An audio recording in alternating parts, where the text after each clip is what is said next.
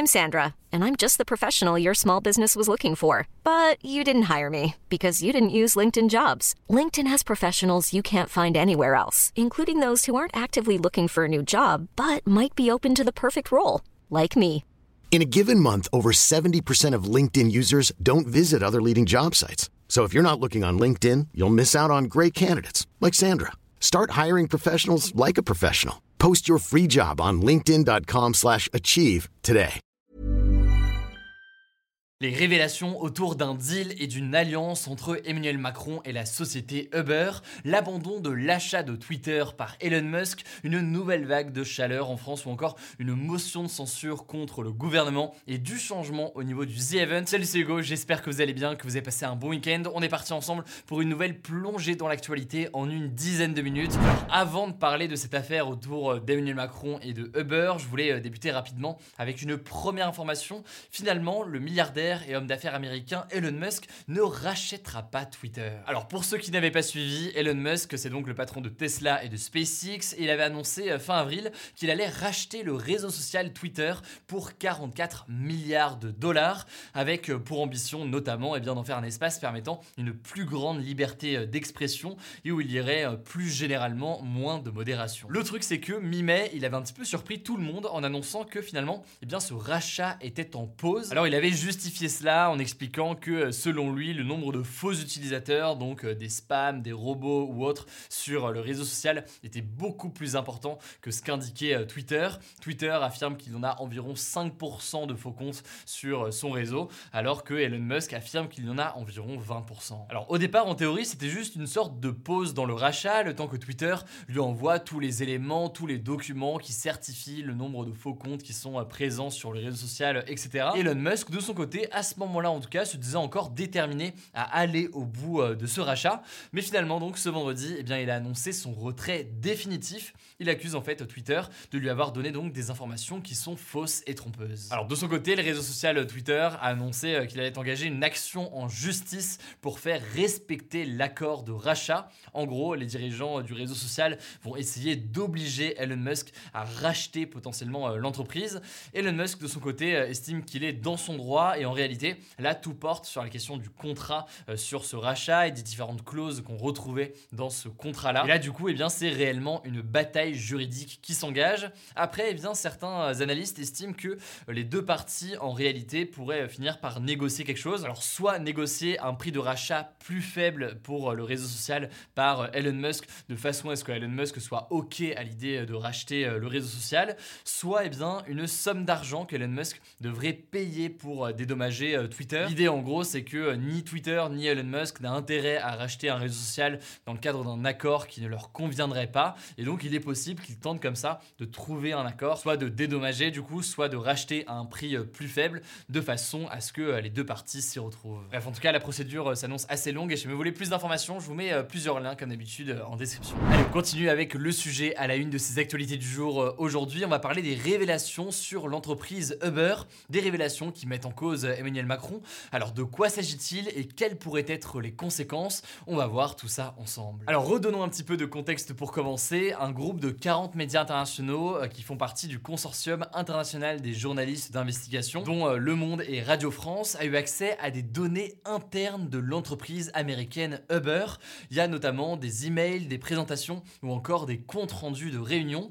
La plupart datent de 2014, euh, 2015 et 2016. C'est une période qui est importante pour Uber, puisque c'est à ce moment-là notamment que Uber tentait de s'implanter en France et en Europe. Et ce d'ailleurs, on va le voir, alors que certains des services proposés étaient illégaux sur le territoire français. C'est ce que l'on appelle donc les Uber Files, mais alors que révèlent ces documents? Et eh bien pour résumer, ils détaillent comment Uber a réussi à faire changer la loi française pour arriver à s'implanter en France. Et le tout se faisait euh, principalement parce que l'on appelle du lobbying, donc euh, toutes sortes de méthodes visant à convaincre les décideurs, les députés, députés, les élus ou encore les personnalités politiques à s'aligner de leur côté. Alors, un responsable politique est particulièrement pointé du doigt dans cette enquête. Il s'agit tout simplement d'Emmanuel Macron, qui était à l'époque ministre de l'économie. Selon Le Monde, eh bien, ces documents montrent, je cite, qu'Emmanuel Macron a agi dans l'ombre en véritable partenaire d'Uber, s'impliquant personnellement à de multiples reprises. Il aurait notamment participé à des réunions secrètes avec le patron de l'entreprise Uber et échangé régulièrement avec eux, notamment par SMS. Alors en quoi est-ce que le soutien d'Emmanuel Macron à Uber pose question? Il y a plusieurs éléments qui permettent de comprendre ce qu'il en est et le débat sur tout ça. En fait, selon Le Monde, Emmanuel Macron a poussé pour permettre le développement d'Uber en France. Il l'a fait déjà contre l'avis des députés du Parti socialiste, le parti donc de François Hollande qui était président à l'époque. Et plus largement, en fait, il l'a fait à contresens et eh bien, de son gouvernement à l'époque. Par ailleurs, il faut savoir qu'à l'époque, eh l'arrivée d'Uber en France avait provoqué de très très grandes manifestations des taxis et l'opposition d'ailleurs de plusieurs personnalités politiques. Uber était d'ailleurs visé par plusieurs enquêtes de la justice à ce moment-là.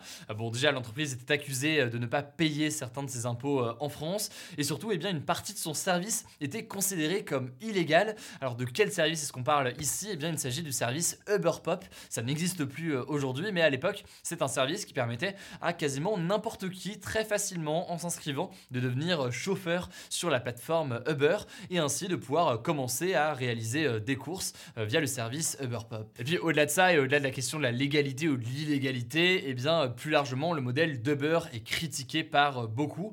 Un modèle où les chauffeurs ne sont pas salariés mais auto-entrepreneurs, ce qui est forcément intéressant pour Uber parce que c'est beaucoup plus simple en termes de gestion au quotidien, mais c'est quelque chose qui est beaucoup plus précaire et beaucoup plus fragile pour les chauffeurs. Et en l'occurrence, on entend beaucoup parler d'un deal entre l'ancien ministre de l'économie qui est aujourd'hui président et la société américaine Uber.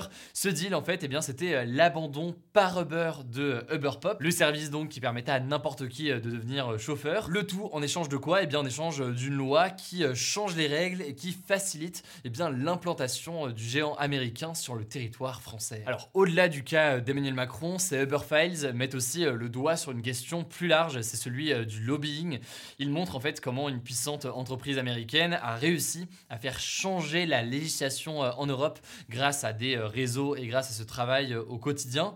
Et concrètement, Uber a fait appel à des agences ou encore à des chercheurs pour écrire des études qui allaient dans son sens et développer ainsi sa notoriété auprès des décideurs politiques. Et l'entreprise a même proposé à certains députés des morceaux de loi déjà écrits pour les inciter à les faire adopter et à les poser par exemple sous forme d'amendements. Et attention, là c'est très important de le dire, qu'on soit bien clair, le lobbying c'est pas quelque chose qui est illégal, c'est très répandu.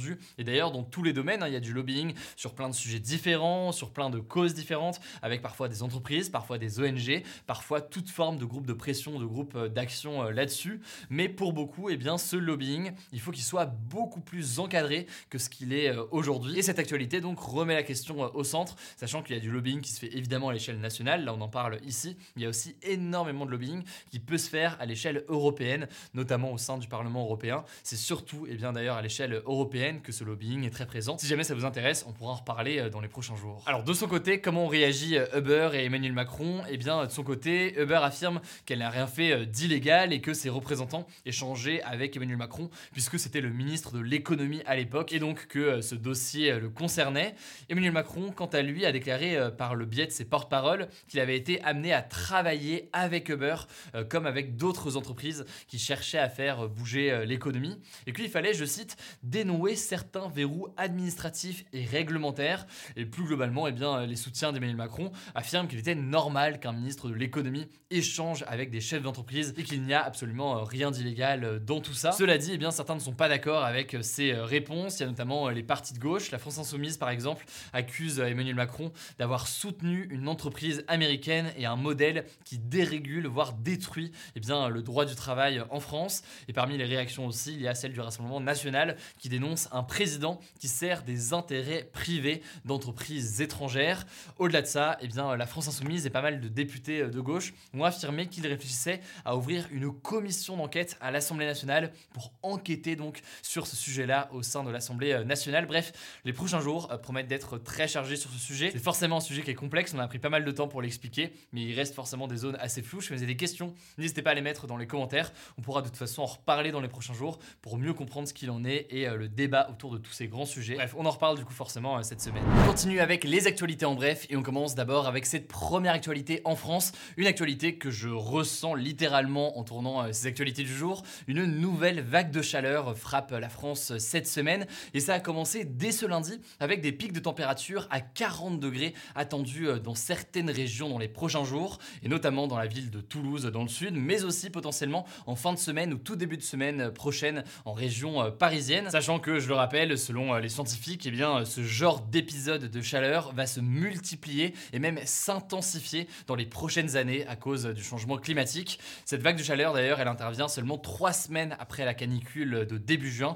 Autrement dit, euh, bon courage à tous. Et si vous voulez plus d'informations là-dessus et sur ce lien avec le changement climatique, je vous mets comme d'habitude des liens en description. Deuxième actualité, c'est officiel, le gouvernement de la première ministre Elisabeth Borne est maintenu. C'est ce qu'ont décidé les députés ce lundi après-midi en fin de journée. Alors pour ceux qui n'avaient pas suivi, en fait, les députés de la NUPES, donc l'alliance à gauche, avaient déposé mercredi dernier ce que l'on appelle une motion de censure. Pour faire simple, une motion de censure déposée à l'Assemblée nationale, elle a pour objectif eh bien, d'obliger le gouvernement à démissionner si jamais cette motion est votée par plus de la moitié des députés de l'Assemblée nationale. En l'occurrence, eh bien, les députés du Rassemblement national et des Républicains avaient déjà annoncé qu'ils ne voteraient pas pour cette motion de censure. Du coup, elle n'avait quasiment aucune chance d'être adoptée. Et effectivement, du coup, elle n'a pas été euh, adoptée euh, aujourd'hui. Le gouvernement donc reste bien en place. Cela dit, eh bien, le plus dur commence pour lui et pour Emmanuel Macron, puisque désormais, il va falloir essayer de faire voter euh, les lois. Le problème, c'est que, eh bien, la République en marche et ses alliés n'ont toujours pas de majorité absolue à l'Assemblée nationale. Ils vont donc devoir compter sur les autres partis politiques pour voter leurs lois. On verra donc à quoi ça ressemble dans les prochains jours. Troisième actualité, toujours en France, la justice a ordonné un non-lieu dans l'affaire des accusations de viol contre le ministre de l'Intérieur Gérald Darmanin. En gros, eh bien, la juge en charge de l'affaire a estimé qu'il n'y avait pas assez d'éléments contre le ministre de l'Intérieur pour que le ministre soit poursuivi en justice.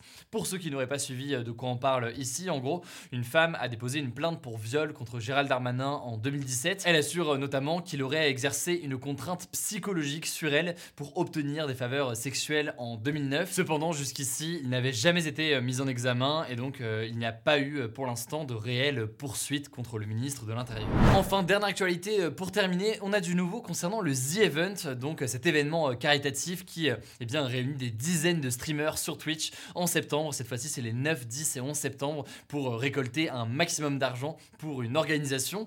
Jusqu'ici, eh bien, l'organisation allait être la fondation Good Planet, sauf que il y avait des critiques très importantes contre Good Planet depuis quelques jours, si bien que certains streamers s'étaient retirés euh, de l'événement. Alors, revirement et changement de situation, Zerator a annoncé eh bien, un changement de formule. Désormais, eh bien, Good Planet se retire du The Event 2022 et à la place, eh bien, la communauté va pouvoir voter dès maintenant pour choisir 5 organisations qui euh, travaillent sur les sujets euh, liés à l'environnement. Et c'est donc ces 5 organisations pour l'environnement qui vont se répartir les dons récoltés lors du The Event en septembre. En tout cas, je vais vous voulez plus d'informations sur les critiques qui étaient adressées à Good Planet et à ce choix euh, par euh, The Event, je vous renvoie aux actualités du jour euh, qu'on a posté vendredi, sachant que, mea culpa, on a oublié de mentionner un élément dans cette vidéo vendredi, c'était la question de la biodynamie et de la polémique autour de ces éléments. Alors ça paraît très flou dit comme ça, mais pour ceux qui voulaient en savoir plus, qui ont entendu parler de biodynamie, etc., et bien des éléments qui sont liés à Good Planet, eh bien je vous renvoie, et c'est la dixième fois que je dis ça aujourd'hui, mais je vous renvoie à des liens que je mets directement en description. Et au passage, vous l'aurez remarqué, l'actualité est extrêmement chargée depuis ce week-end et aujourd'hui, du coup, on parlera demain en détail de ce qui se passe au Sri Lanka dans euh, les actus du jour. Euh, des manifestants occupent actuellement le palais présidentiel. Le président et le Premier ministre ont promis euh, de démissionner. La situation est donc forcément exceptionnelle. On fera un point assez important sur la situation au Sri Lanka. Voilà, c'est la fin de ce résumé de l'actualité du jour. Évidemment, pensez à vous abonner pour ne pas rater le suivant, quelle que soit d'ailleurs l'application que vous utilisez pour m'écouter. Rendez-vous aussi sur YouTube ou encore sur Instagram pour d'autres contenus d'actualité exclusifs. Vous le savez, le nom des comptes, c'est Hugo je crois que j'ai tout dit. Prenez soin de vous et on se dit à très vite.